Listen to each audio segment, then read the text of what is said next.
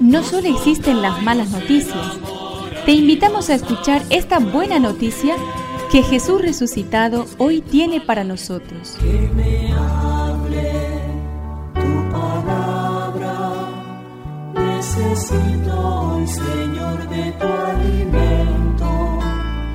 Hoy en todo el mundo se escuchará esta palabra. Mateo 15 del 21 al 28. Jesús partió de allí y se retiró al país de Tiro y de Sidón. Entonces una mujer cananea que procedía de esa región comenzó a gritar, Señor, hijo de David, ten piedad de mí. Mi hija está terriblemente atormentada por un demonio. Pero él no respondió nada. Sus discípulos se acercaron y le pidieron, Señor, atiéndela porque nos persigue con sus gritos. Jesús respondió, Yo he sido enviado solamente a las ovejas perdidas del pueblo de Israel.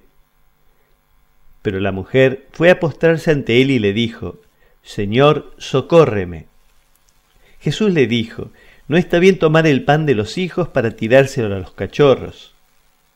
Y ella respondió, Y sin embargo, Señor, los cachorros comen las migas que caen de la mesa de sus dueños. Entonces Jesús le dijo a la mujer, Mujer, qué grande es tu fe, que se cumpla tu deseo. Y en ese momento su hija quedó curada. Que me aliente tu espíritu, necesito que me llenes de valor. La mirada y la compasión de Jesús están en el origen de su gesto de dar de comer a aquella multitud. En medio de un mundo en el que muchos están como ovejas sin pastor, la Iglesia también tiene ante sí la tarea de seguir alimentando, haciendo crecer y defendiendo la vida. Nos mueve la esperanza de que nuestro mundo sea una mesa abierta en la que se comparten el pan y la palabra, en la que el Señor seque las lágrimas de tanta opresión, de tanta injusticia, violencia y división.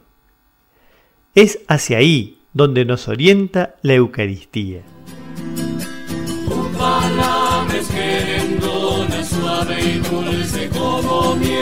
Es una contribución de la Parroquia Catedral para este año misionero diocesano.